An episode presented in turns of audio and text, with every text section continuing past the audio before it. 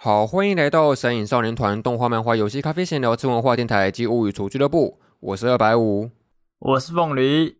好，那我们现在录音的时间是这个二零二三年十二月三十一号晚上的八点五十七分。之所以会报时，就先我们今天来录一集，数是关于说这个 ACG 新闻的年度总结，一年一度会来一次这个年度回顾计划这样子。然后没想到我们今年最后一个晚上，居然是在录音中度过，也要来录这个演讲。上一次刚好是圣诞节嘛，然后今天刚好是跨年。哎，对对，我们总喜欢挑些人家的出去玩节日录音，好奇怪哦。呃，也不错啊，也不错。然后这一集是没有意外的话，上架时间应该会落在这个明年的，也是二零二四年的一月二号吧，应该是。那就先祝大家新年快乐啦！哎，新年快乐！好，那我们今天来做这个回顾嘛。哇，已经。过了一年了，好快哦，好快的感觉哦。你对二零二三年有什么样的印象吗？就是对于整体的观感怎么样？二零二三哦，呃，观感嘛，我我记得二零二三，我觉得是比较对我来说吧，会比较就是没有事情要忙嘛。因为我记得二零二二的时候，那时候虽然有很多动画，可是我隔天早上都还是要很早起来，就是要去上课什么，或是有事情这样。可是今年的话，呃，下半年我毕业了就，就就一直窝窝着等订单，所以就比较其实比较惬意嘛，对吧？哎，说真的，你讲这件事，我想我才想到说，我们二二零二三年做第一集，那时候你还在上大学。哦，你说二零二二年八月的时候，呃，七八月的时候吗？哦，不是，我是说，就是进入二零二三年之后做的第一集，你还会想起来吗？那时候是 EP 几？你还记得吗？猜个数字。呃。因为我们这一集应该是六十五集嘛，你再来看那时候二零二三年的第一档节目，第一集是集数集？呃，应该是三十集左右吧，我猜。没有没有，是十七集啊哈，超级久远以前没有这种感觉，十七集哦，这么少哦。那一集我们也是在聊那个新年回顾，就是回顾一下二零二二年的 ACG 新闻，跟这集一样啊，对对对，就等于说你把六十五减十七，我们今年就大概录了五十几集左右吧。也是一个很长的集数诶，好多哦，今年。对啊，所以二零二三年就给我一种感觉，就好像一年之中可以发生很多事情的感觉一样。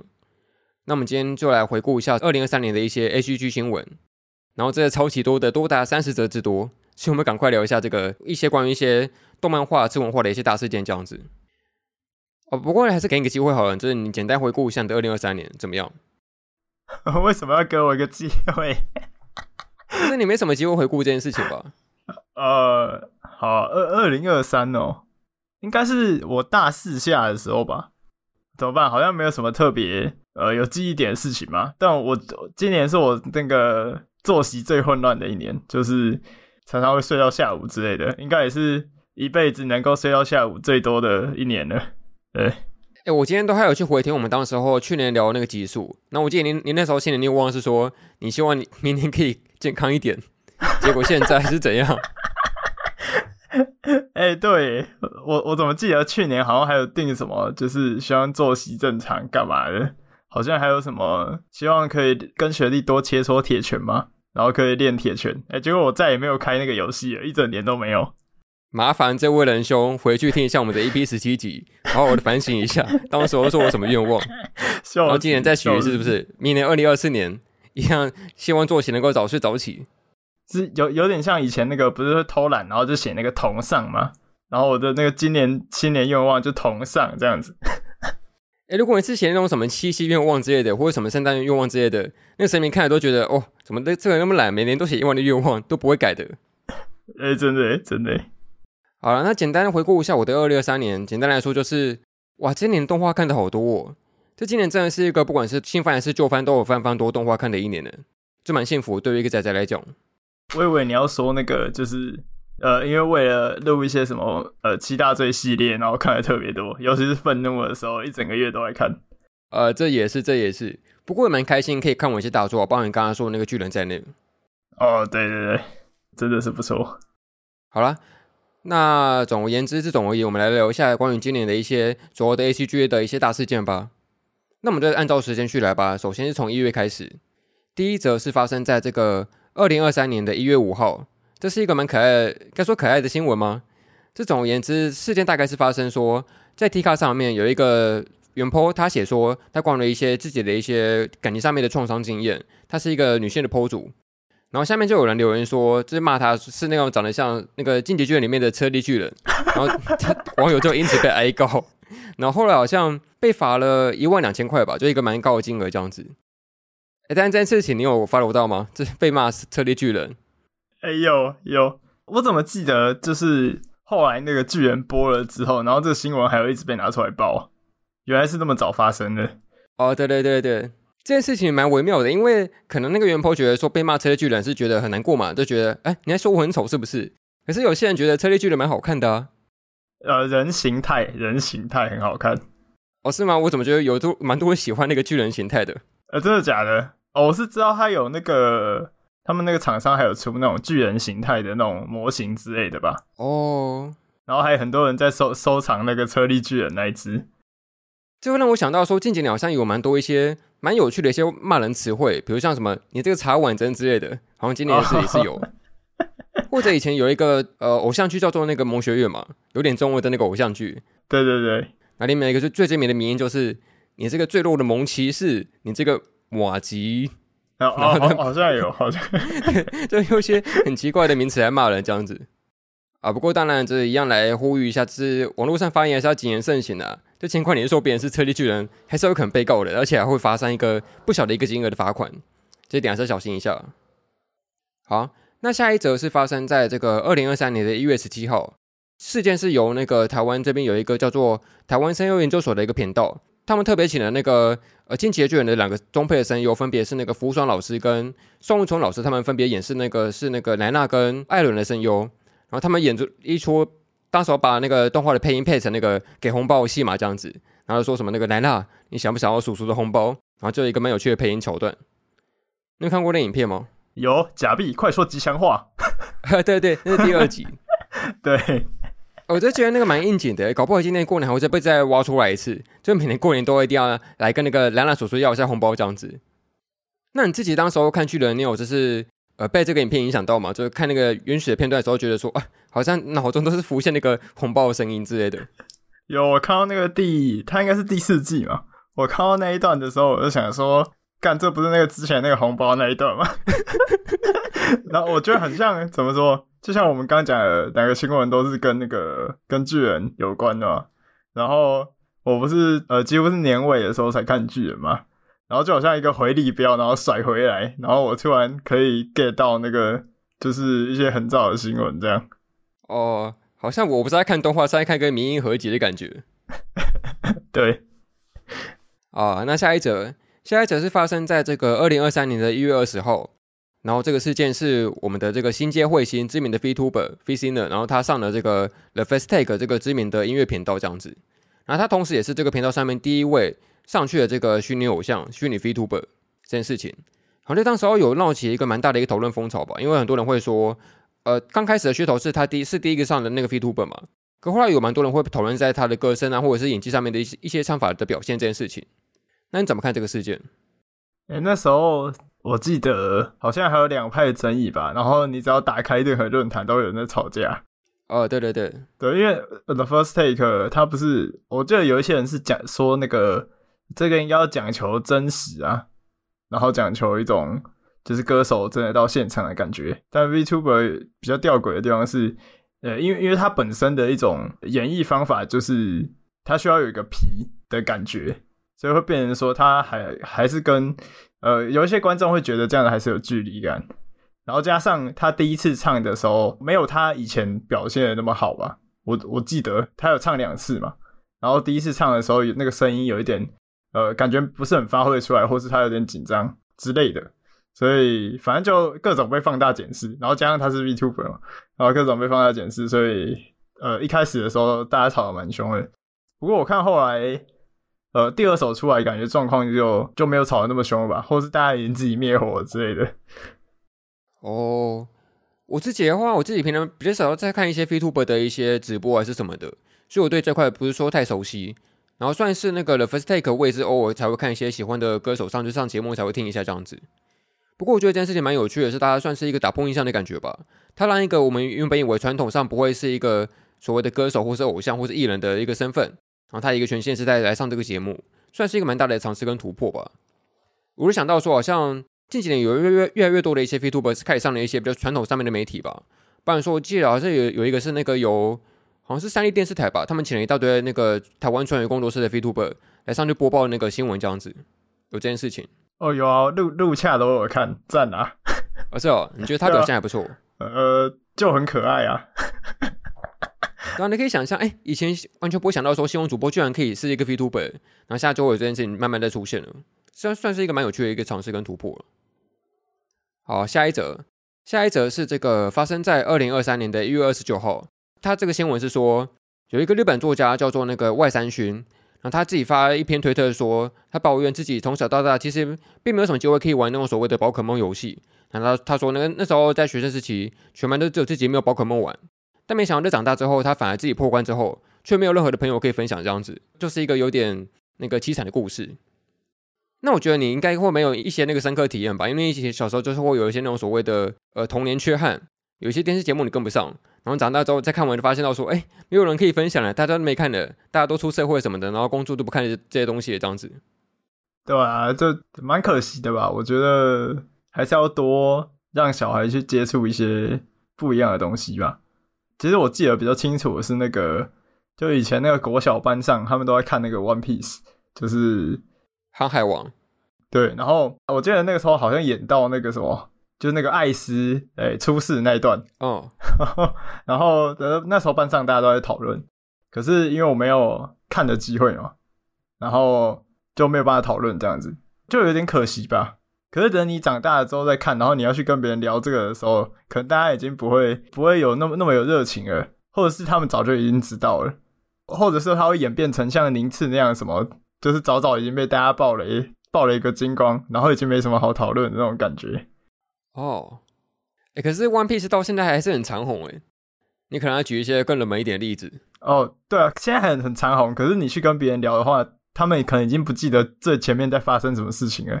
你可能要跟他讲那个什么和之国还是什么，就是最现在的事情，他们才会比较比较有印象。这样，哎，这种感觉真的会让人觉得有点寂寞。哎，他感觉像是一个你沉迷兴趣的时期，刚好跟别人都错开这种感觉。就别人正兴奋的时候，你就刚好没有机会接触；然后你接触完之后，别人就刚好已经那个退烧了，这样子，你等于自己已经寂寞两次的感觉。哎，没错，没错。好啊，那下一则，二零二三年的二月十三号发生的，然后这个事件也蛮知名的，是这个。以前蛮知名的一个主持人跟作家，这个吴淡如小姐，她学习了 AI 绘图，然后发了一篇在脸书上面，然后说自己是用用这个 AI 来学这个电绘这样子，然后就引发了一些两派的论战。这件事情，当时候蛮红的吧，吵得蛮凶的。嘿，hey, 算是 AI 就是开始就怎么说，开始出现在大众的视野嘛，就从今年的这件事情开始吧，然后之后就越来越多了。哎，其实我觉得在我的同温层里面已经有很多人在讨论 AI 了，可是。这一则新闻蛮冲击的点是在于说，他是一个长辈，他是一个长辈在使用新科技的那种冲击感会出现。就你可以想象，平常都是一些长辈在 LINE 上面发一些长辈图什么的，就很正常嘛，他们都都做这件事情。可有一天，他们突然发一张 AI 做的长辈图，哇塞，这就不得了哎，太神了！对啊，对啊。那当然后面还是有一些小小争议，比如说他后来就反击网友说，你们都看不懂中文啊什么的，然后后来又道歉了。但这些就先不要谈。我想讨论的是，主要是关于在 AI 这这方面的讨论吧，这件事情。你对这一波的 AI 冲击有什么样的感觉或感想吗？就毕竟它是一个新的科技，所以如果理性来讲的话，就要去接受它，然后可能还要去学习怎么使用，怎么帮助自己嘛。以一个比较理性的方面会这样觉得，但是以比较感性的方面呢，我会觉得他学习越来越多，然后他能模仿越来越多的时候，因为像我之前去参加，就是有一个演讲吧，反正他是在讲 AI 的。然后他就提到说，就是他在一开始问大家说，现在会用 ChatGPT 做什么事情，然后就一大堆人说什么写心得啊、写报告啊，然后什么的。然后我会觉得说，如果说大部分人都是好，可能就把它丢进去，然后他可能生成一篇出来，然后可能稍微改一些地方，然后让它变得通顺，然后就交出去。我会觉得这样等于说大家的写东西的能力会会变弱嘛，某种程度上就太依赖这个。就是自己本身的语言表达能力会降低吧，我觉得我是这样觉得。哇，你这样一讲，我突然觉得自己超级老害的。我以前还写报告的时候，大家都是用那个维基百科在复制贴上了，但现在完全不用用维基了，你问 ChatGPT，直接问完就复制贴上，然后就结束了，而不是维基百科。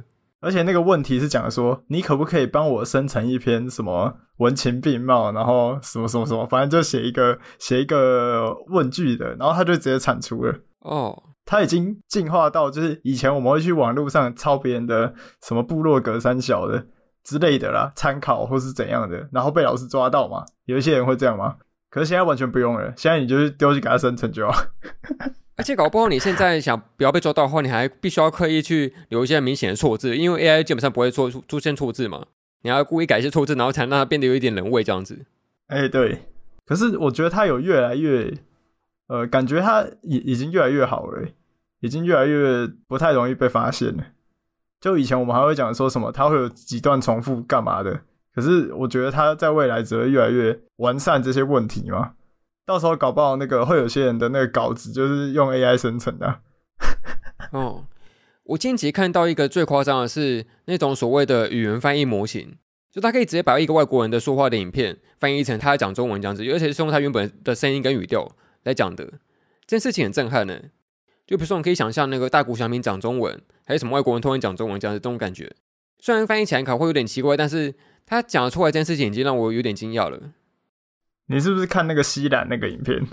对对，还有其他人做过了。对，然后他不是有用什么什么川普讲中文，好好笑。哎、搞不好以后我们这个节目打入国际市场的话，就不需要依赖这个模型了。我们就把自己的一些 podcast 翻译成英文，然后推播出去，这样子。说说不定在未来是办得到的。哦。然后就有一些我们讨论什么咒术的节目，然后就因此被延上，就是在欧美圈延上的也说不定。欧美圈延上，怎么觉得听起来听起来是一种奖励？哦，是吗？对。然后另外之前有看到一个好像是那个 AI coser 的一个测验吧，他就把很多一些 AI 产生出来的 coser 图跟一个真实的 coser 图混在一起，然后让大家就去评测这样子。而且有些人还真的会猜错，诶，就他已经拟真到让会让一般的人会分辨不出来的这样子。你说他会讲说那个真实的 coser 是假的这样子，对对，他以为真实的 coser 是 AI 做出来的，然后 AI 做出来，他以为是真实的 coser，就已经那个虚实交切已经模糊不清了，蛮可怕的。但是呃，也是有一些可以多利用的地方了，都算是一个有利有弊的一个技术。好，那下一则新闻，下一则新闻是这个二零二三年的三月二号，然后是这个新海诚的电影《铃芽之旅》在台湾上映了，然后后来也当然。如我们后来看到的现象，就是发生那种所谓的现象级热潮嘛，大家都看过这个作品，然后也积极的在讨论它这样子。然后如果想听我们心得的话，我们在 EP 二十四的时候有讨论过，大家可以听一下。那你当初在《铃芽》上映之前，你有预料到它会这么样的爆红跟现象级吗？就感觉应该会吧，因为从你的名字开始之后，它的它的名声就打入到那种大众市场里面了，所以应该是大家就会去看吧。然后加上。代理商去多投放一些广告，应该大家就会自己去看的。哦，哎，可是它爆红的程度已经超出我的预料了，因为它甚至我觉得它的那个知名度跟讨论度跟名气，已经比它在上一部的那个《天地之子》还要再更高了。还是说这是一个必然的趋势？可能因为剧情上面的讨论吗？我不知道。但是，呃，你是在偷臭啊？哦，可能也是因为题材关系吧，因为感觉《天地之子》是更适合让那个青少年多。而体会一些有身临其境的感受这件事情，因为它是一个青少年跟大人的对抗关系嘛。但恋爱之旅它可能更回归到一个更广阔族群的一种创伤经验的灾难吧，包含是地震这件事情，所以才会有更大的知名度。我会这样想了。好，那下一则新闻是这个发生在二零二三年的三月二十四号，然后我们的这个宝可梦的比雕终于回归了，他陪伴了这个小智走完二十五年的旅程，然后也让小智他终于从这个动画的这个集数里面。正式退休了，他就隐居幕后，然后接下来下一个世代会换新的主角上来但当那个主角这样子。哎，这我觉得这件事情已经从一个原本我们是看笑话，说什么哎哎比多在放那边，然后就不用理他，然后就说什么有事就先走这种渣男表现，从一种看笑话的心态变成一种感动的感觉。真的，以前都是讲说什么什么，我记得那个声优研究所啊，他不是也有那个做一期是访问那个小智的声声优啊。哦，那个配音老师，然后他还有他还有一直在玩那个笔雕的梗，对，但最后回归还是有会有一点舍不得的感觉，毕竟玩这么久梗，不能再玩了会有点落寞的感觉。呃，对啊，好像变成一个时代结束的一种，搞不好再过几年就会变成有点感伤的感觉。好，那下一则，下一则是二零二三年的三月二十六号，然后这个则新闻是由日本的一个钢弹漫画家叫做大和田秀树，他发了一篇推文，他表示说他自己买了一个上万元的一个电子漫画，但是因为他使用的平台是这个 eBook Japan。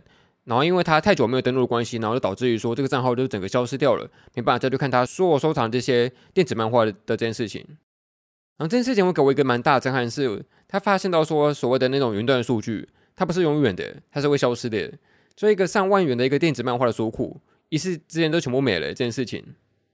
然后想到说，你前阵子不是那个脸书被封吗？你的账号被封锁。哦，对啊，你可以讲一下这件事情。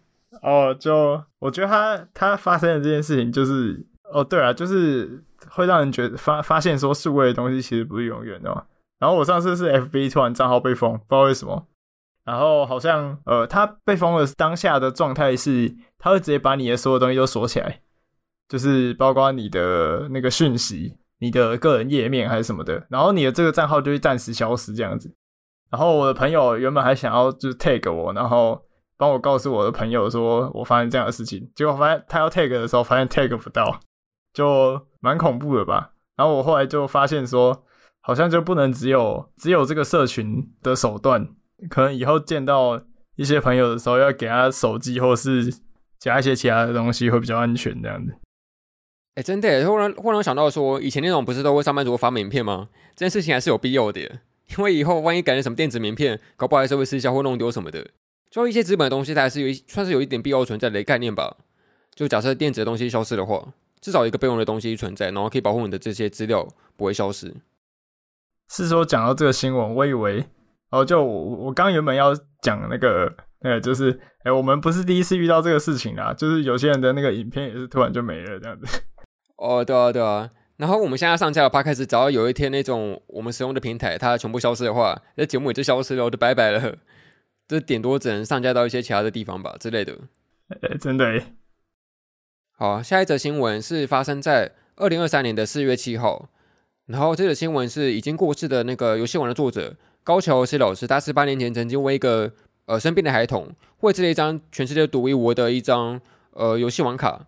他没想到在十八年之后，这个人他就把他的游戏王卡上网拿去拍卖掉这样子。然后当时候就有一些关于那个伦理问题上面的的讨论议题。就抱怨说，你怎么可以把一个当时候老师给你画了一个独一无二、珍藏的游戏王卡拿去拍卖呢？这件事情，但有些人会觉得说，这就是他的卡，他可以怎么使用，就是他的自由这样子。那你怎么看这个事件？嗯，我我觉得卡不能卖。嗯，你觉得不能卖哦？这样这样会不会很很那个啊？很迂腐啊？这个思想？但是我觉得它是有一种独特的意义嘛，就是可能老师为了你画一个独一无二的，他可能就是想要。不知道，想想要送给你这个粉丝吗？想要让你开心的这个心意，我觉得是不能卖掉的。哦，那万一今天情节是发生在他已经经济窘迫了，然后已经没得吃没得穿的时候，那可以卖这张卡吗？哦，我觉得这样就可以，这样就可以了。就是你是为了要活下去，然后才把这个东西卖掉的，我觉得就可以。哦，那如果换说是他可能想买房，但房贷凑不足，那就把这卡卖掉，然后来抵房贷这样子，可能就不行。啊，不是啊，卡卖掉也抵不了房贷吧？哎、欸，搞不好说，这是世界上只有一张的卡片，搞不好可以卖一个高价，说不定。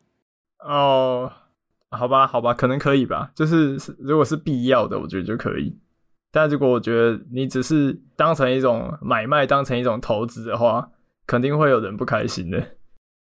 哦，确实啊，这件事情会有点观感上面的问题，而且包含说高桥老师他也才刚过世没多久嘛，然后就。把这件事情拿出来拍卖，会多少会有点影响到跟干涉吧？哦，对啊，在假假设是老师还在世的话，来卖搞不好就不一定的讨论也说不定。如果老师还在的话，说不定老师还会在推特底下回东西之类的。但就是老师已经不在，这样子就实在不是很好。哎，那如果你是作者，你会生气吗？我记得曾经不就有一个是他之前有帮人家签卡吧，然后结果后来他看到那个有人把那个签卡拿出来卖，他就很生气啊。就是我记得是一个宝可梦会师吧，是不是之类的？然后呃，如果我是作者的话，我应该我可能生气在心里吧，但是还会还是会去推特上面回一些好笑的东西。哦，是哦，我以为你会觉得说，那钱是我的啊，怎么不给我这样子？明明是我我画的东西 之类的。我可能会在底下打说，哎、欸，我要分成几层这样。哎、欸，急了急了，贪了，急了急了。啊，下一则新闻发生在二零二三年的四月十二号，然后是知名的动画《我推的孩子》首播了的这个事件，它引发了一些呃，不管是民音的热潮，还是一些动画的形式上面的热潮，都爆红了起来。这样子，当时我们聊新番的时候，有好像讨稍微讨论到这个话题嘛？呃，有啊有啊。就我觉得从这动画可以看出一些蛮有趣的现象吧，就包含说现在动画行销方式的转变啊，然后一些那种红起红落的现象，这样子。你好像我说你之后已经没看完吗？我还没还没看完，我就那个时候看了看了一些，然后就放着。哦，那你会习惯这种就是动画的行销方式吗？呃，你说播个一个小时四十分钟，然后把重要的篇章播完这样子哦？对，或者是第一集就埋下一个很大爆点之类的，然后用很多一些人设的方式来经营这个动画行销。嗯。我觉得说不可能吃是是不会啊，因为他有这种爆点，我还是会去看啊。但是我觉得能不能继续的让我想要继续看下去，或者是呃有没有对到口味，就是跟他的爆点行销是两回事吧。但他至少会吸引我去看。哦，这怎么说？我觉得近年来的一些现象级的动画作品，它算是红得蛮快的吧。就是包含说我推，还是之前的《孤独摇滚》都是。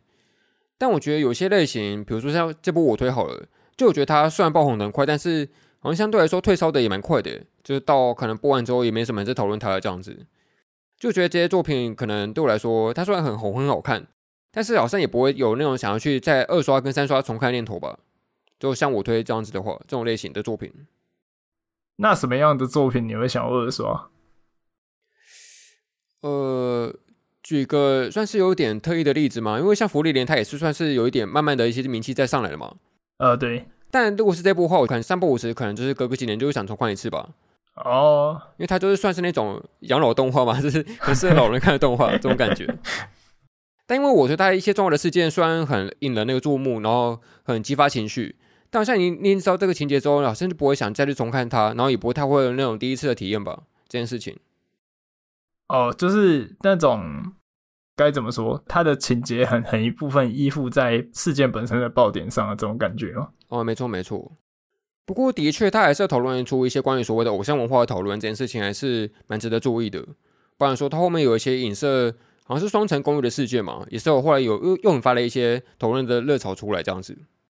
嘿，好，下一则新闻发生在二零二三年的五月三十号。哦，这是我这个心心念念的阿布雷终于合体了。只是过去他们曾经有三位成员是那个鱼渣、琛琛跟游哥，然后他们三个人过去因为一些小小争议，然后就因此分道扬镳一阵子。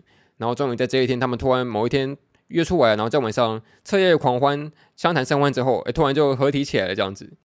当然他们不会再回去经营之前的频道，但就算是那个把一些话给讲开来，然后和好了这样子，蛮开心的，就有一种哎，我的夏天回来了这种感觉，很开心这件事情。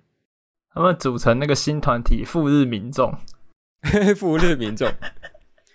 哎、欸，好像像前几天他们都还有就是上台参加一些活动，还有合照，哎，就让人感觉蛮开心的，就会有一种好像人际关系即使破裂之后，还是有一种可以修复的感动吧。这件事情，就特别是你在长大之后，哎、欸，朋友越变越少，的彼此分道扬镳，渐行渐远之后，你可以重新相信那种人际关系的和好，这件事情是很让我感动的。是说他们那个。解散之前，就是原本的阿布雷解散之前，我记得我还有听到他们最后一场演讲啊，就是他们有来宜大这样子。不是哦，对啊，对啊，而且那时候看起来他们关系还还蛮好的，就看不出来有什么问题这样子。啊，有些团体可能是表面上很和乐，私底下，呃，不是说我们 要怎样，要早晚要分开，要早晚要分开。然后下一则同样也是一个合体的消息，是发生在二零二三年的六月二十一号。然后它也是一个外国团体，是叫做那个 Smash，它也是 YouTube 上面很早期的一个创作团体这样子。然后他们这跟阿布雷的情况不太一样，是他们并不是分道扬镳，而是他们的一些品牌的那个授权原本是被别人买走了，然后他们又再度集资把一些之前的品牌权利买回来，然后重新经营这个频道这样子。你有经历过那个 Smash 的时期吗？有啊有啊，就很早期。不过那时候我呃要要看翻译才看得懂，然后就有有经历过，然后也大也大概知道他们后来就是频道有卖掉这件事情。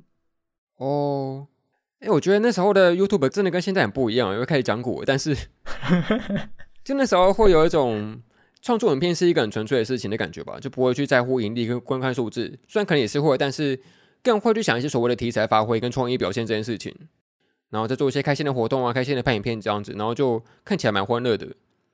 当然现在也是有，但是可能会更多有一种所谓的现实啊，跟一些利益上面的啊，跟策略上面的考量，然后就相对可能没有当时候那么质朴吧。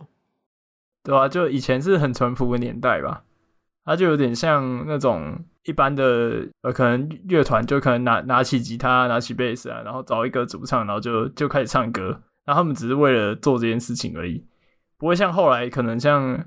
可能被经纪公司牵走，就会开始商业化吧。那我觉得 YouTube 到后面的情况就有点像像这样一样吧，就一样是开始商业化。然后早期是比较注重那种呃分享，然后跟拍影片要开心这样。然后我觉得近几年开始就是比较偏向商业化，就是要有人看，有有人看才要做这样子。对，嗯，好。那下一则新闻发生在二零二三年的七月二十二号，然后这个是 LOL 这个游戏的职业选手。统神挂号自费，他拿下了 MVP 这样子哦。Oh. 这个挂号自费一定要讲清楚，他自费买一个战队。但这件事情其实也蛮了不起的，而且他都已经三十四岁了，然后可以用一个以电竞选手来说，一个很大的年纪拿下 MVP，算是一个蛮了不起的事情。就算这这个实况组他的一些风波跟争议，可能比他洗澡次数还多吧，这多蛮多的，但是。呃，尽管如此，他拿下 MVP 这件事情还是蛮让人有一种那个激励跟感动的感觉吧。就是一个很大的年纪还可以拿下 MVP。对，而且他那个抢到八龙，哎，好猛哦！对啊，小时候偷圆规，长大偷八龙。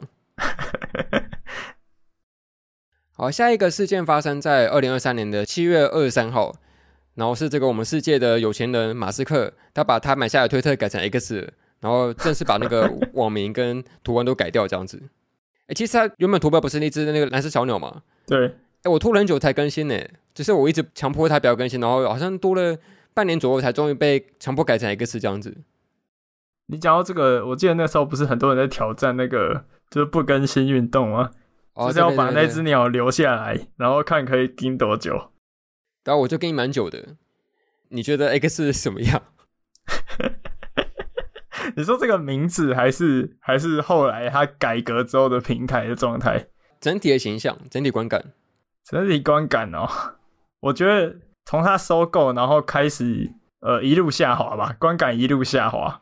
我记得他刚收购的时候的评价是很很好的，就是大家很期待说他可以去改变这个平台的一些现状跟一些不好的地方吧。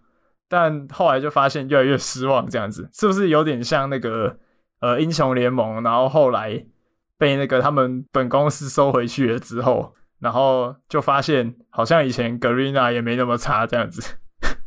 哦，不过他的确做了蛮多那种大刀阔斧的举动吧，包含说什么一些蓝勾勾机制啊，然后还有什么，反正蛮多策略的，就改动蛮多东西的。但我觉得一些社群的用户本来就会觉得说，好用的东西就不要改嘛，就是让它放着，然后我们用习惯了，那就自然而然这样子。除非是一个很大的疏失或一些漏洞，或是一些纰漏，才会去想办法去要求改动这件事情。但我觉得大多数人都是蛮习惯自然的用下去了。而且特别是那个 X 的前身就是推特嘛，就是日本日本人超级爱用的，就他们基本上不太会用用脸书干，就他们非常非常喜欢用推特，然后发一些推文什么的，跟大家一些转推机制，就跟一些其他的国家不太一样，我觉得蛮有趣的。那你有看到那个他们 X 不是就像推特，他们推特不是要有自己的官方推特吗？你知道我在讲什么啊？就是我知道，我知道，对对对。然后他们不是在日本用要用那个，因为他改成 X 嘛，所以要用 X Japan，然后就被那个本来 X Japan 的人讲说，这个你们不能用这个，我们可是有申请专利的。然后后来就是没有用这个，这样子蛮好笑的。我记得他另外一件事情是，好像原本有人曾经注册过那个 X.com 嘛，但因为马斯克想要这个网网址跟网域，后来他就发信给那个人说：“哎，我可以给你一个免费跟我见面的机会，然后希望可以把这个东西买过来这样子。”结果有买到吗？应该是有吧，现在应该是 X.com 吧，我没有确定。好，下一则新闻发生在二零二三年的八月十三号，然后这也是一个今年非常非常爆红现象级的影片，是这个三道猴子的一生的下集发布了。蛮有趣的是，它刚好是下集才爆红嘛。上集其实好像前几周就已经发布过，但是当时候虽然流量还不错，但是也还没到一个现象级的程度。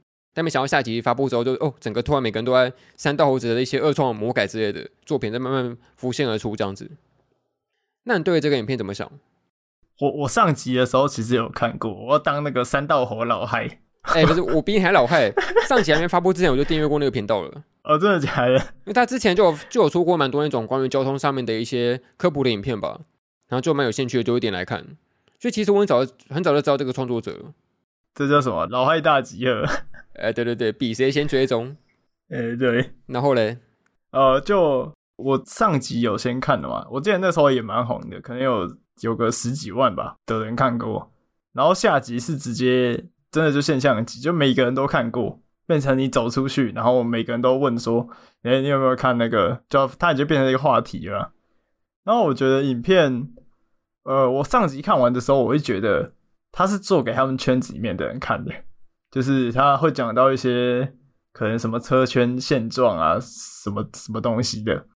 可是我觉得到到下集了之后，就爆红了之后嘛，他们会会觉得这种发生的这种悲剧是可以扩及到很多不同的不同的人、不同的领域上面的，所以就可以感感受到那种前后的差异吧。对啊，因为他下棋的一个核心理念是讲说那种人类的膨胀心态嘛。你可能就想打脸充胖子，然后有明明自己做不到一些事情，但是就要刻意的去做一些，比如说征集高利贷啊、借钱什么的，然后让让来让自己表现很富裕的样子。这件事情其实可以通用在各行各业、各个圈子里面吧，都是通用的。呃，对对对，还有就是那种创伤，受过创伤之后，然后就开始不相信人这件事情吧。呃，对对对。而且蛮有趣的是，他其实用了一种影片的形式的风格，是叫做那个 Wall Jack，这国外蛮红的嘛，就用一种很民营的一些画风拿来表现人物的线条之类的。就这种形式影片，好像在台湾还不太盛行，但是这部就红起来了。哦，对啊，对啊。那我觉得这部影片最让我有一种励志的感觉，就是它好像让一些所谓的那种非传统的大网红，也可以有一些爆红的机会跟跟那个可能性呢，就不会是什么传统的一些什么大知名的 YouTube，就不要讲名字。但只要是有有一些有价值的长片、长影片出来的时候，还是有一些呃爆红跟窜红的机会的。就特别是最近很多人在讨论说那种所谓的短影片兴起嘛，然后长片慢慢没有人在看了，但依然会有一些蛮有趣的长片可以呃引发一些流量的冲击，还是一个蛮有趣的讨论跟价值。就是有点像那个长片的最后防线这样子吗？哦，就是那个让长片再次伟大。嘿，没错没错。哎，这支影片最厉害的是，它最后爆红到甚至要让让那个原作者申请专利，因为会很多人拿拿他东西，什么篡改或是一些发布一些呃非法的商品之类的，就导致说他要抢先去申请一些什么专利之类的。哎，竟然有影片做到需要去做专利，这是一个想象不到的事情。而且他不是有那个，就是很多很多他的粉那个影片的粉丝，然后在办那个 IG 账号啊，超好笑。对对，他们可以互相留言互动，做的很真。哎，对。好，下一则是发生在二零二三年的八月十六号，然后是一则有点悲伤的讣文。这则是漫画家佐野菜见老师离世了，然后他比较知名的那个漫画作品是那个在下版本有回桂冠以及米奇与达利儿童物语这两部作品。呃，其实他他的作品我只看过那个在下版本，然后另外一部我没有看过，但是我蛮喜欢版本的，因为他是有一种给我那种所谓的一本正经搞笑的感觉吧。就跟其他的搞笑漫画不太一样，这样子，然后加上老师的画风啊，跟他剧情的编排啊，跟他一些分镜上面的表现张力，都有一种独树一格的感受。对我来讲，然后就是蛮可惜有这件事情发生的。你有看过老师的作品吗？呃，版本啊，我有看那个版本的漫画哦，觉得蛮有趣的。对，好，那下一则发生在二零二三年的八月十九号，然后这是有一点我自己的圈子的事情啊，是这个棒球圈的事情。这个是由台湾的统一 Seven Eleven 狮队，然后他跟中华一番联名办一个主题日这样子，然后有出那种很多周边，你有看那个事情吗？有啊，因为我我我是那个中华一番的老粉啊，然后就是我我有关注一下，我有看到他好像跟那个是泡面合作嘛，肉燥口味的啊，对对，有出一个小的短的漫画这样。然后他最有爆点就是他找来那个徐奈里嘛，因为 他跟那个动画里面的那个钢棍谢师傅长得很像，哦，然后去来 cosplay 他这样子，很好笑。哎，一模一样，超像哎。对，而且最好笑的是，好像记得他他们把他来那一场是因为英语就延赛了嘛，然后后来他就是后来补办比赛，他就补录了这样子，跟那个补录是谐音。就是哪哪一个补录了？我觉得蛮有趣的，因为我自己在看棒球嘛，就棒球圈其实每年都会办一些各个球队都会办自己的一些主题日这样子，呃，不管是热门的 IP 还是冷门的 IP 都会合作过这样。但以前好像都是跟一些所谓的那种海绵宝宝啊，或者是什么美乐蒂之类的那种偏向于卡通形象的 IP 合作。可是近几年真的有越来越多那种算是一些跟日本动画相关的作品在出现吧，不然说中华一番啊，还有之前有跟那个《咒术回战》联名过，就感觉有一种 ACG 文化正在外外扩的感觉，这样子，它不再是一个只是单纯的次文化了。哎、欸，没错没错。好，下一则发生在二零二三年的八月二十号，然后这个是有一部漫画叫做那个《索玛绿与森林之声》的作者，然后他有一个遭到出版社剥削的消息。就是因为当时候他因为动画画画之后整个爆红嘛，也没有到爆红，就是稍微有一点名气了。然后他因此出版社就强制他要提升工作量啊，要现实的把稿画出来这样子。然后就因此导导致他身体疲倦，然后有点不堪负荷，然后最后就导致到那个他的连载终止这样子。而且最难过的是，他基本上连后来写出来的稿子跟画出来的稿子都没有收入，然后还必须要去依靠他的他的观众募款集资才能够度过难关这样子。你有看到这件事情吗？有啊，是不是还把他的原稿弄丢，还干嘛的？还是、哦啊、还是收起来？对。然后我就觉得蛮可怜的吧，因为我我我当时其实还还算蛮喜欢他这部作品的，然后就没想到他后面的工作环境那么差吧。因为呃，就我们一般想象的，就我们都会尊称那个可能作者是什么什么老师之类的，比如说富坚老师，什么什么老师这样。然后就觉得他们应该基本上在工作场所是很备受尊重的，可是结果实际上就是还是有公司会这样子剥削他们的作家，就觉得很遗憾吧。对啊，就我们像现在看到很多那种 ACG 作品都是很光鲜亮丽的嘛，然后什么制作精良的品质，但实际上可能背后都还是会有一些黑心跟剥削的问题，需要我们去注意它的。好，下一则是发生在二零二三年的八月二十一号。然后这个新闻是说，有一个超商，他的一番赏就号称有人去抽奖的时候，发现他少三张大奖这件事情。然后当时候店家解释是是说那个这个奖项它不慎掉落，然后这明眼人就看得出来是胡乱的。你有看到这件事情吗？你你讲的是那个是那个万年大楼那个吗？好像是吧。哦，就是那个盒子里面没梦想那个。对对对对对哦，那那那个好像不是超商，是那种有点像是一番赏店这样。然后他就是把那个大赏，就是哎、欸、不慎掉落，哎、欸、不慎掉落，意图不慎掉落，然后就是里面就没大奖这样子。对啊，就有点作假吧这样。那你自己有去抽过一番赏吗？我有抽过啊，我在地下街抽过蛮多次。可是我觉得防不胜防吧，就如果他要跟你动手脚干嘛的。就真的也看很难看出来啊，因为他不是后来有教说什么，你可以去点它的数量，然后去看它的那个数数字的那个码正不正确。但通常就是你抽的时候，你就只是想要呃赶快抽一抽就就走了嘛，你就只是赌个运气那种感觉，然后就比较不会花时间去点或是录影，然后做这些保护自己的行为。Oh. 所以我觉得就很难啊，防不胜防。就如果真的有怎样的话，好像就只能。对，没办法。哎，这对消费者来说是一个很大的劣势，因为有些时候，比如说像你那种那种转圈圈的抽奖啊，或者一些什么样抽签活动，基本上你没有一些保障能够确定说它的那个大奖是真实存在的这件事情，就相对来说，消费者资讯是落后很多的。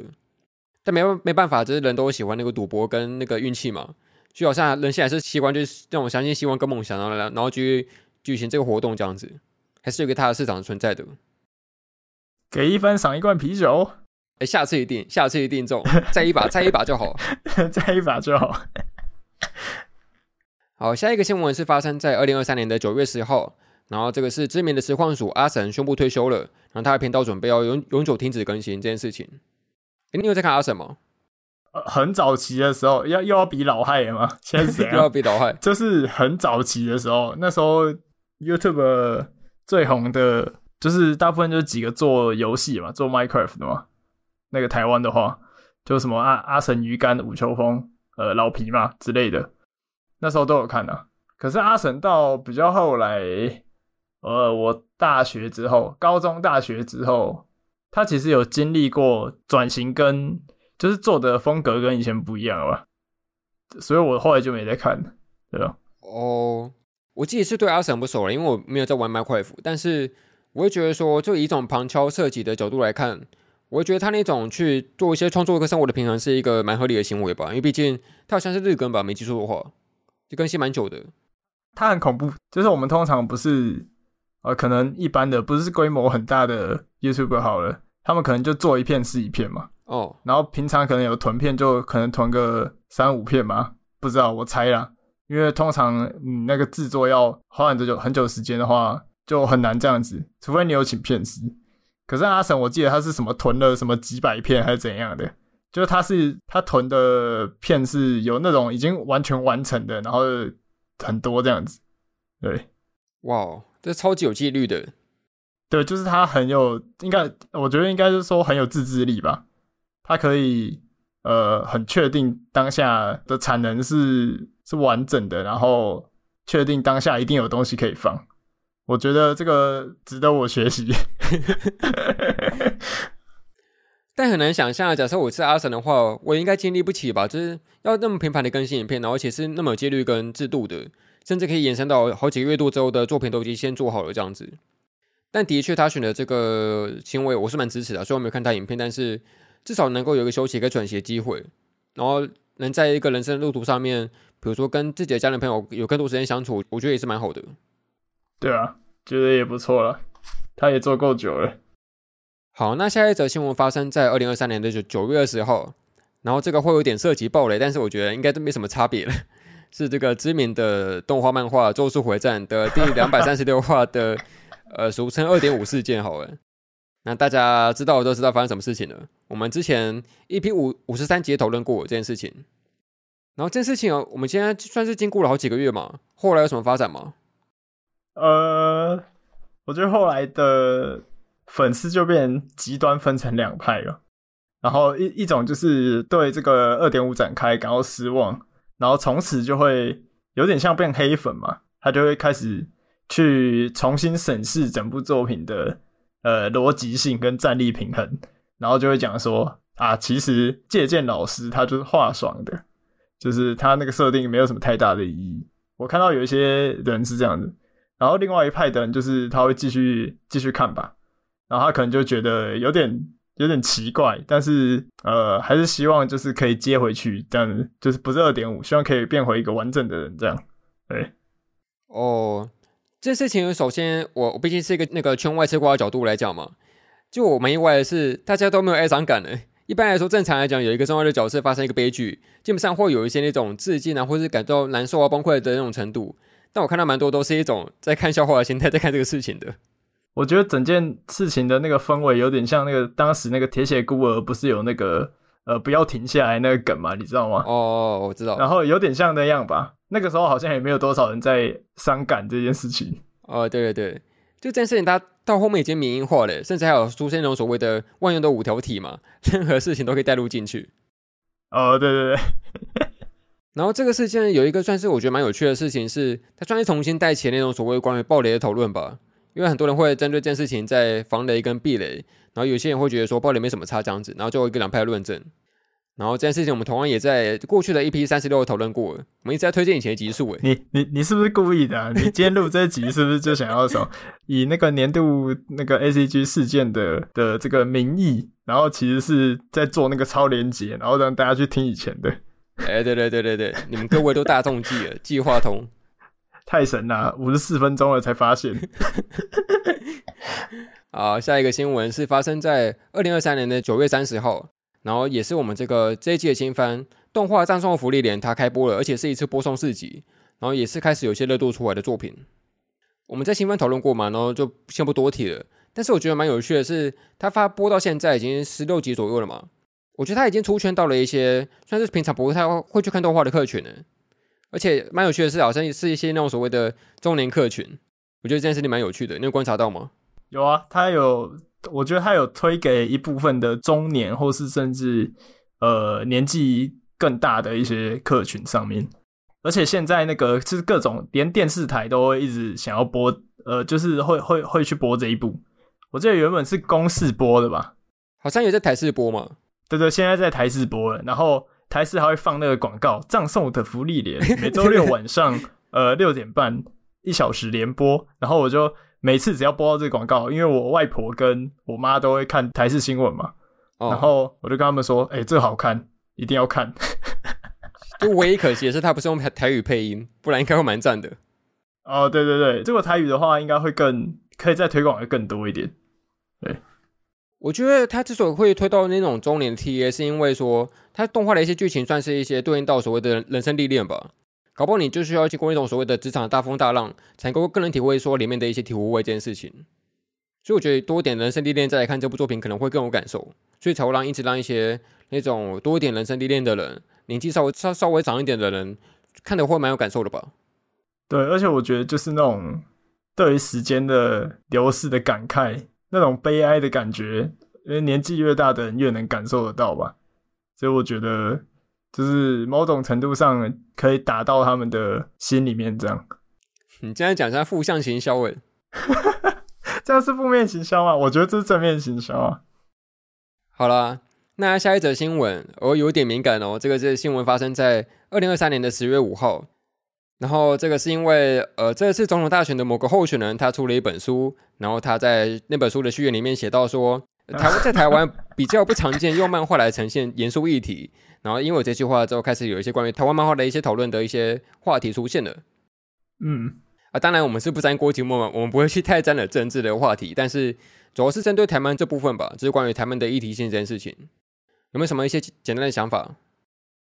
呃，我感觉是，好吧，可能可能要推荐他去看一下 CCC 之类的，然后可能还是跟宣传还有习惯有关呐，就大部分看漫画，看一些。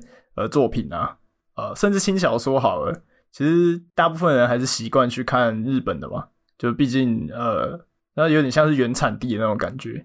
那我觉得就是看习惯跟推广，就是跟习惯还有推广力度有关啊，就是希望可以再更用力的推广，就是各方面的力量。哦，看我不能讲的好好哦，我什么都不能啊，算了，我不要讲好了，我闭嘴。但是我觉得，我觉得希望可以更被推广出去。那大家可以看到，其实台湾的漫画也是有很多很好看的这样，然后也是希望所有的读者也是可以给自己国家的一些创作者一些机会这样子，我是这样觉得，因为有时候就是习惯的问题而已，有时候不是没有这样的作品，是就是他们没有被看到这样子，这种感觉。哎，你怎么讲起来像是是那个候选人在发表政见的语调一样，在讲这件事情？是怎样？我明天登记参选这样子。哎、欸，这个很敏感，先不要。不过我确实也觉得像你说那种环境的影响很大吧。而且我觉得除了像你刚刚说那些话题以外，我觉得出生时间也是一个问题。就我觉得蛮遗憾是错过那种所谓的台湾的黄金时代。不然说以前什么折纸战士啊一些蛮有名的作品，就当时候可能都错过了这样子。虽然说现在一样可以回头去看，但是就少了那种所谓的。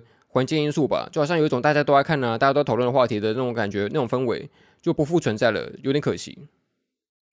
然后我觉得那个便利性也是一个因素吧，像你刚才说那个 CCC，它那个那个平台也是一个点。但是现在大家看日漫太方便了，这基本上你要买实体的，你要看电子的，你要网络上随便买随便看，都基本上都是一个很方便的一个呃形式。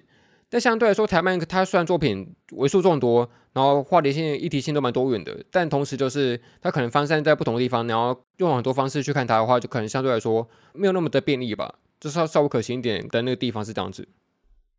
好啊，下一个新闻发生在二零二三年的十月八号，哦，怎么又是一个敏敏感的话题？这个是呃台湾的教育部，它推出一支广告影片，是这个 零到六岁国家一起养。然后因为广告台词有一些关于说那种要求，算是呃有点要求结婚后的先生不要再去买一些所谓的公仔跟模型，然后因此有一个炎上事件发生出来。好，你来讲一下这这件事情吧。呃，总之就是这个广告里面带有一些可能不平等或是有点歧视言论的这种内容吧。加上其实，因为因为很多人不是会对那个广告里面的可能呃老婆啊，或是他的那个是什么，算是婆婆吗？还是他妈妈？呃，对对，婆婆啊，妈妈好像是男生的妈妈，是不是？哦，然后会觉得他们怎么可以这么坏啊之类的。但他其实某方面就是有在丑化这些角色吧。呃，总之各种意义上都是一个很不健康。然后他。这个有点冒犯到了太多人的一个广告，这样，然后他过了不久就是丢出来不久之后，然后因为引起这个大家的公愤，所以很快就被删掉了这样子。对，而且我记得这广告好像不是一发布就马上延上，它好像发布之后过了一个月才被别人挖出来，然后才延上的。哦，对，因为好像是。好像是电视上开始播吗？还是哪边开始播这个？哦，好像是 PTT 上面有人发文吧，然后就延上了，应该是这样子。哦，对对对对，好像是，然后就一堆人就注意到了。哦，对，那我觉得就先不要提广告本身吧。我觉得一个话题延伸出来蛮有趣的。我觉得这件事情它有一个争议点，就在于说他长大之后，然后他结婚之后，好像就不应该要拥有这种所谓的 ACG 的周边吧。这件事情，那你会觉得说所谓的兴趣，它有年龄的限制吗？这件事情你怎么想？我觉得理论上不应该有年龄的限制，就就算可能结婚了，可能生了小孩了，变成爸爸，变成妈妈，我觉得兴趣应该都呃要能够一直存在吧，不然你生活里面就是少了一种呃调味嘛，就会变得很平淡嘛。我记得那个上一次呃，我不是上上上礼拜去那个 Ban ACG 吗？哦，然后他有一场是那个好像初音的吧，然后。我就看到一个爸爸带一个小孩来来来这边听，然后我记得听到一半，那个小孩就好像在闹吧，就说听这个干嘛这么无聊。然后我看到那个爸爸感觉快炸掉，那个脸那个脸感觉快爆炸。我就觉得哇，就我觉得蛮能蛮能契合你刚刚讲的这个主题吧，对吧？哦，可是我最近刚好跟朋友聊聊那个话题是说，因为他是那个那个听团仔嘛，他很喜欢听那种所谓的独立乐团的现场演出。可是他就在怀疑说，假设他再过个五年十年，他还能够继续听吗？这件事情他是有有所疑惑的。就你能想象一个，比如说一个七八十岁的听团仔吗？这件事情可以想象吗？我觉得很酷诶，但是会不会他讲的这个能不能继续听，是跟他的心态有关吗？还是只是单纯的年纪而已？因为如果是年纪大了，然后比较没有那么 emo 了，会不会就没有办法太投入进去？或许。都有可能呢、啊，就是毕竟像你刚像你刚才说的题材问题啊，包括说我们现在看的动漫画嘛。假设我们现在到了四五十岁，我们还能够继续看高中生谈恋爱吗？我不知道哎、欸，到时候的情况可能不太一样吧。可能要看那个老夫老妻返老还童 那部，对，开始走这种老年路线了。对，但他那当时候蛮多顾虑是出那种呃眼光问题吧，就觉得说好像我这么样一个大叔，然后在那边跟年轻人跳舞，然后不太对劲的感觉。哎，对，感觉那个等下冲撞的时候骨头断掉怎么办？我觉得现在就已经有这个趋势，可能现在跳什么科目三，我们在那边这什么舞步啊，然后就老外现在要开始发挥出来之类的。好了，那下一个话题，呃，这个是发生在二零二三年的十一月五号，然后这个也是知名的动画，呃，番番久远的动画，这个《进击的巨人》，它终于完结篇的后篇上架了，然后正式让这个。历史渊源悠久的这个动画正式完结了，这样子。然后当然，巨人我们讨论过了嘛，然后也也就不多赘述了。但是我真的觉得说，当时候动画完结跟漫画完结热潮是两波起来的，是两波不同的热潮的热度是不一样的。因为巨人其实蛮多人是在等动画看的，我记得从从大概第二季、第三季的时候就有这种论调啊，就是会有一些人说他不想看漫画来暴雷自己后面的剧情，他想要等动画这样子。我也是啊，我也是动画党。这确实像你说的，就会有一种虽然我知道原著已经完结，但是还是想看动画怎么呈现嘛。然后这是会有一种期待的心情会出现。嘿，然后当然我们已经讲过很多次了嘛，它还算是我们今年算是一个看了很大的一个作品，然后也影响蛮深入了。包括说刚才前面就好好几则新闻跟巨人有关嘛。呃，对。啊，这是一个线上节作品，终于完结了。好，下一个事件是发生在二零二三年的十一月十九号。然后这个是电子游戏 LOL 英雄联盟，这个韩国电竞选手 Faker 李相赫他拿下了第四冠这样子。那我自己是没有看这个联赛，但是你应该可以讲一下。呃，我我我其实很很久没有看 LOL 比赛，我我我停在他第二关那边吧。就是我我我好像没有呃很久很久没有看他比赛，但是呃看到一个他是 LOL 的电竞的一个传奇嘛，看到一个传奇，然后再次夺冠，好像。蛮多人蛮感动的，就是有那种情怀的感觉嘛，很像你小时候看的什么，我想一下怎么举例诶，到底要怎么举例啊？但有点像是那种他都已经呃算是年纪很大的选手了，就是以这种电竞这种比较吃反应力的运动来看的话，他已经是年纪很大的选手了，但他还是最后还是带着呃带领就是队伍夺冠这样子，有种情怀的感动吧。对，哦，换作是棒球圈的话，我记得有一个选手叫做曼尼，然后他曾经是那个外籍的洋将，有来过台湾一阵子，后来就去别的队伍去那个出赛了这样子。那我记得他好像到现在，呃，好像到几岁？四十七岁吧，还在打棒球诶。四十七岁 就超级高龄年纪了，我操，好猛哦，好猛哦！那可能那个 Faker 也是一样的概念吧，他是一个泛泛历史源远悠久的一个常青树这样子，而且是一个单一游戏的一个第四冠的选手诶，这是一个撑起整个游戏的一个那种台柱的感觉这样子啊。对，那我看那个蛮好笑的梗，他就说那个他说 Faker 这次是他的实力倒退回十年前，因为他十年前拿过一冠嘛，这实力退回十年前。好，下一则新闻发生在二零二三年的十二月四号，又是跟统神有关的。这个是呃，有一个叫做“星光电竞大赏”的事件。就当时候他们要颁一个叫做“娱乐效果奖”的奖项，然后那个得奖的是统神，但没想到他们请出来颁奖的是那个 Toys，他也是一个跟统神有过争议的实况组。然后后来两个人就因此有一些嫌隙跟不和。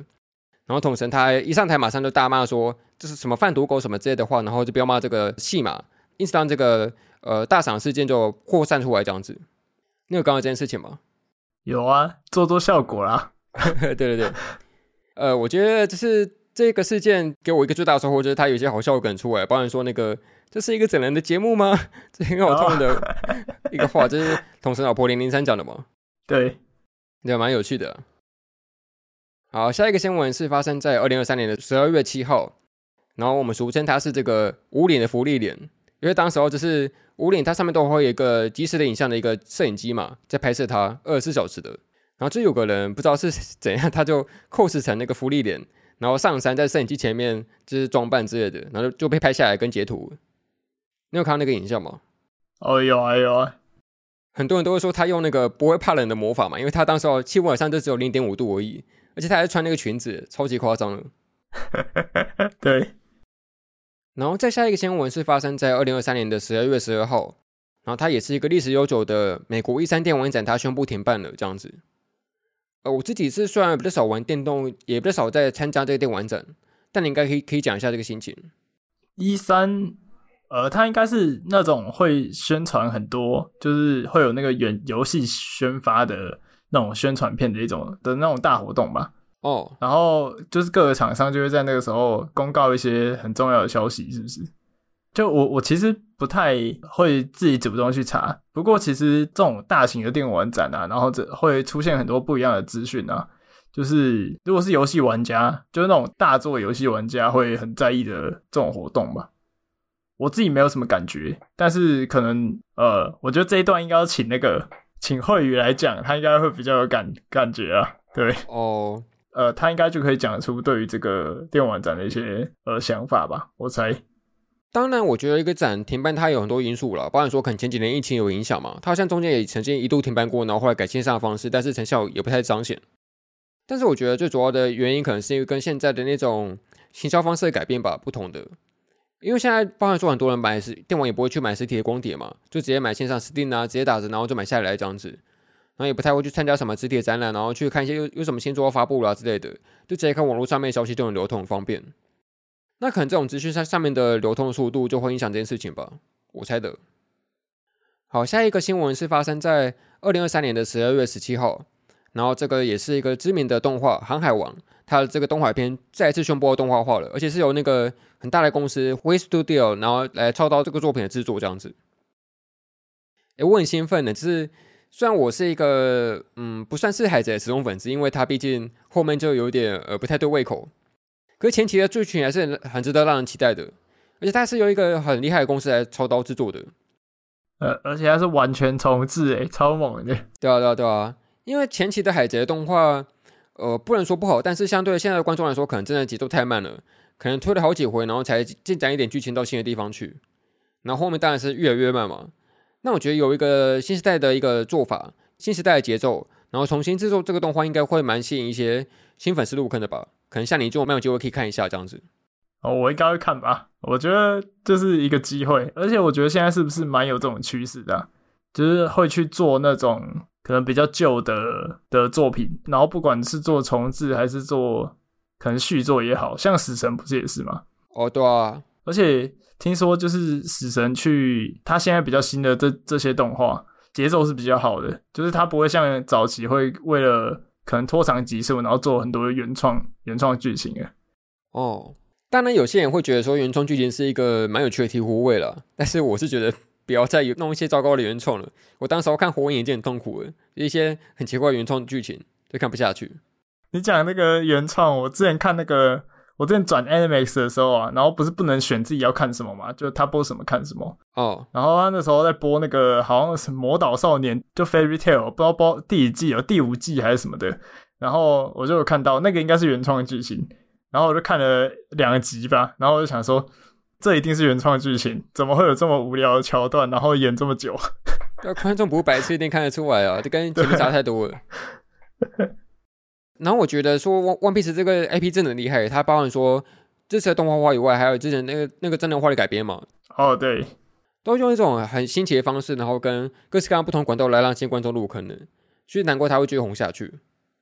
哦，当然剧情好不好看是另外一回事哈。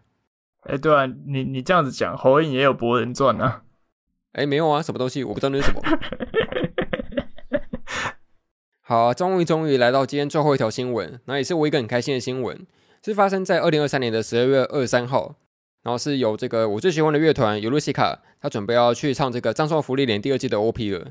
哦，没错，又来一个我推的乐团唱我推的新番，超赞，梦幻联动。啊，怎么都那么爽？哎，对啊，对啊，哎，不是，米蕾也有唱 ED，哦？对对对，我有，我有，我有那个米蕾唱 ED，对啊，对啊，对啊，都是我们喜欢乐团，然后唱到喜欢的动画啊，可能什么猫的面具除外，但是那个例外以外的话。都唱到我蛮喜欢的动画，包含说我之前看喜欢看那个，呃，我内心的糟糕念头也是，就蛮开心这个消息的。而且我觉得尤露西卡它它一直是一个风格跟唱法跟曲调就蛮多变的一个乐团，所以它能够应和芙莉莲的一个剧情跟氛围，我会蛮期待是是什么样的表现这样子。我觉得应该会适合啊，就是那种气氛吧，我觉得气氛应该蛮适合的。之前那个有手比呃没有踩一捧一，但是 之前有手比他唱的时候不是还开投票说什么他好听不好听适合不适合吗？哎，这个游戏卡完全不用投票，绝对好听，绝对适合，全肯定，全肯定，全肯定，我就脑粉。好，我们今天终于也是大篇幅的把这个今年的一些所谓的 ACG 大事件全部聊过一次了。然后在进结尾之前，我们来回答一个最近收到的棉花糖的匿名提问吧。这个听众他是问说。他在看那个动画《幼动青春》的时候，他看到关于喜欢一个人本身、朋友间的喜欢以及恋人间的喜欢的难度，觉得很有趣。然后他个人觉得这是因人而异的，甚至三种感情可能是混杂在一起的。问我们有什么样的看法这件事情？哎，我觉得这一题问得很好哦，因为我们都会喜欢看一些所谓的虐恋嘛，或是一些那种情感纠葛很深的作品。那我觉得他提到《幽动青春》里面的那种喜欢一个人、朋友的喜欢跟恋人喜欢的的这个差别。蛮有意思的，那你会怎么想？呃，我自己会觉得是混杂在一起啊。哦，混杂在一起。对对对，就是有时候没有办法很很明确的去分离这种可能对朋友或是有其他的想法，我觉得很难去分离这种心情吧。哦，这个问题会让我想到，我最近看了一个漫画作品，它叫做那个《他与相机与他的季节》，然后这两个他都是女字旁的他。就它其实名义上是一个百合作品，但是蛮有趣的是，它其实多了一个所谓的男主角，就它是一个两女一男的组合这件事情。然后刚好这个作品它的恋爱关系蛮复杂的，它是那种所谓的 A 喜欢 B，B 喜欢 C，C 又刚好喜欢 A 的那种，算是轮回套路吧。就每个人都是单相思的情节，然后都是一种苦恋跟复杂纠结的情绪。那我就喜欢这种作品。那我觉得这部它蛮有意思的是，它虽然看似是一个百合作品，但实际上有一个女主，她因为他喜欢的女生喜欢另外一个男主角，但是他同时又发现到说，这个男主角非常非常的善良单纯，非常的喜欢照顾人，然后有一个很温柔的表现特质，他就会有一种矛盾的情绪，他既对这个男主很嫉妒跟纠结，但同时又又那种觉得他那种开怀情绪很让他憧憬这样子，就就会很复杂跟矛盾。那我觉得他那种输给对方的光芒这件事情，是一个对我来说很真实的情感。所以我觉得回到说他问这个问题，就喜欢一个人。朋友间喜欢跟恋人间喜欢，的确是有可能混杂在一起的。因为你同时可能会觉得他非常非常的耀眼跟灿烂，但同时又又又因为你们是一个情敌的关系而讨厌对方，而觉得他不是一个朋友的喜欢这件事情。所以我觉得有些时候我们在看这些恋爱作品的时候，真的可以看到一些人际关系中很幽微的情绪。这件事情可能才是我会喜欢看恋爱作品的原因吧。这样子对我来讲，我想到那个《白色相簿二》，他不是有一段是讲说什么我们三个人要一直做朋友。哦，对对对，这好像就引申到那种异性或是同性之间的那种纯友谊的话题吧。因为有些时候你我你会想跟他当朋友嘛，但是有些时候你又会因为一些呃那种关系上面的途径跟那种好感度提升，你反而会想更进一步到恋人关系。但同时你会害怕说，哎，我要是告白了，他会不会拒绝我之后就当不成朋友了这种事情，然后就会很复杂，很难去做这个判断的事情。然后他还另外问说，呃，顺带问一下，两位主持人有谈过恋爱的经验吗？那会想谈恋爱吗？呃，首先谈恋爱的经验，我们两个应该都都算是有了，但是你可能是年代久远，不太可考了。这幼稚园的时候，哎，对啊，不可考了。嗯，啊，我也是有。但是要说会想谈恋爱的话，嗯，我应该算是持否定的这个答案吧。呃，未来我不知道，但是现阶段可能不会，因为我觉得现阶段我自己的时间会比较重视一点，我觉得自己的时间很重要，而且我会觉得说，假设谈恋爱的话，虽然说不一定会总是黏腻在一起，但有些时候你就是需要去依靠对方，跟倾听对方的一些心声嘛，这件事情，那会觉得说我自己相对来讲，呃，会觉得。那种要去担当别人的肩膀的依靠这件事情，会让我有点恐惧跟不安吧。没有那种自信，能够担当起对方的情绪这件事情，所以可能暂时还不会想去谈恋爱了。那你会不会想谈恋爱？我我刚刚就是我我九月的时候比库拉皮卡先下船了，所以所以现在目前是不会有这种想法，我就不抱什么期待啊，就专心当我的慢评佛洛克，就这样。哦、oh，OK。不过即使如此，我还是蛮喜欢看二次元角色谈恋爱的啦。就是我自己不用谈恋爱，但是他们一定要结婚这种感觉。之前聊过 CP 的话题嘛。呃，对，看作品还是还是会看啊。对吧？那也欢迎听众以后可以多推荐一些那种虐恋的作品，或是一些复杂情感作品给我们来观赏一下。我应该会蛮喜欢的。呃，我们最喜欢这种的，肯定要推。好啦，那进入到结尾。这一集应该就是虽然是二零二四年的第一集，但我们现在录的时间其实是二零二三年的结尾。那这一年也过去的蛮快的，然后也谢谢大家这一年的支持了。我们录了五十几集嘛，然后大家有听的话，应该也听了蛮多集数跟时间的陪伴的。然后就很感谢这件事情。那你有什么话想说的吗？诶、欸，谢谢各位观众的支持。然后，诶、欸，要不要跟大家说我要去当兵了？啊，我要去当兵了哦。哦，对对对，讲一下好了。因为凤梨他就是一月十六号，二零二四年的一月十六号准备要去那个加入迷彩人生精彩了，所以 之后节目可能会有一些异动，就是他可能不一定每集都会出现。那喜欢听凤梨听众可能就稍微寂寞一下，你可以回听一下有他的集数这样子。搞不好我不在之后就爆红了，这样我会难过。没有我的节目反而成长了，怎么这样？矛盾的心情。或是你可以发布一下女装照，然后让观众缅怀一下这样。我我是觉得 听起来不太好呢。好了，那没有意外的话，我们二零二四年应该也会继续做下去了。当然是没有意外的话了，但是不要出什么大包之类的，不要立飞一个的话，应该有机会了。你讲的好不安哦。哎、欸，这真的很不确定的，因为真的有可能发生很多事情会突然的变化。就包括我们今天谈论的一些新闻啊，一定都是事前没有想过的事情嘛。就世界上什么事情都可能发生的。哦，也对啊。好啦，那就不要继续水时间了，我们就进入到这个新的一年，然后希望大家可以持续收听下去。那喜欢我们的话，也欢迎到 Apple Podcast 上面留下一些五星的评价，以及到 Spotify 上面留言，或者追踪我们的 IG，投稿匿名棉花糖信箱，然后都可以有一些管道找到我们聊天这样子。那我们这一集就先到这边吧，来做个收尾。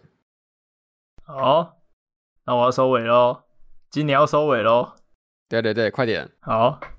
感谢您收听《神影少年团》动画、漫画、游戏、咖啡闲聊、自动化电台机务组俱乐部。我是凤梨，我是二百五，我们下次再见喽，拜拜！明年见，拜拜！是今年了哦，哎、欸，已经是今年了哦，是今年二零二四年了，还没啊，还没啊，现在十点而已。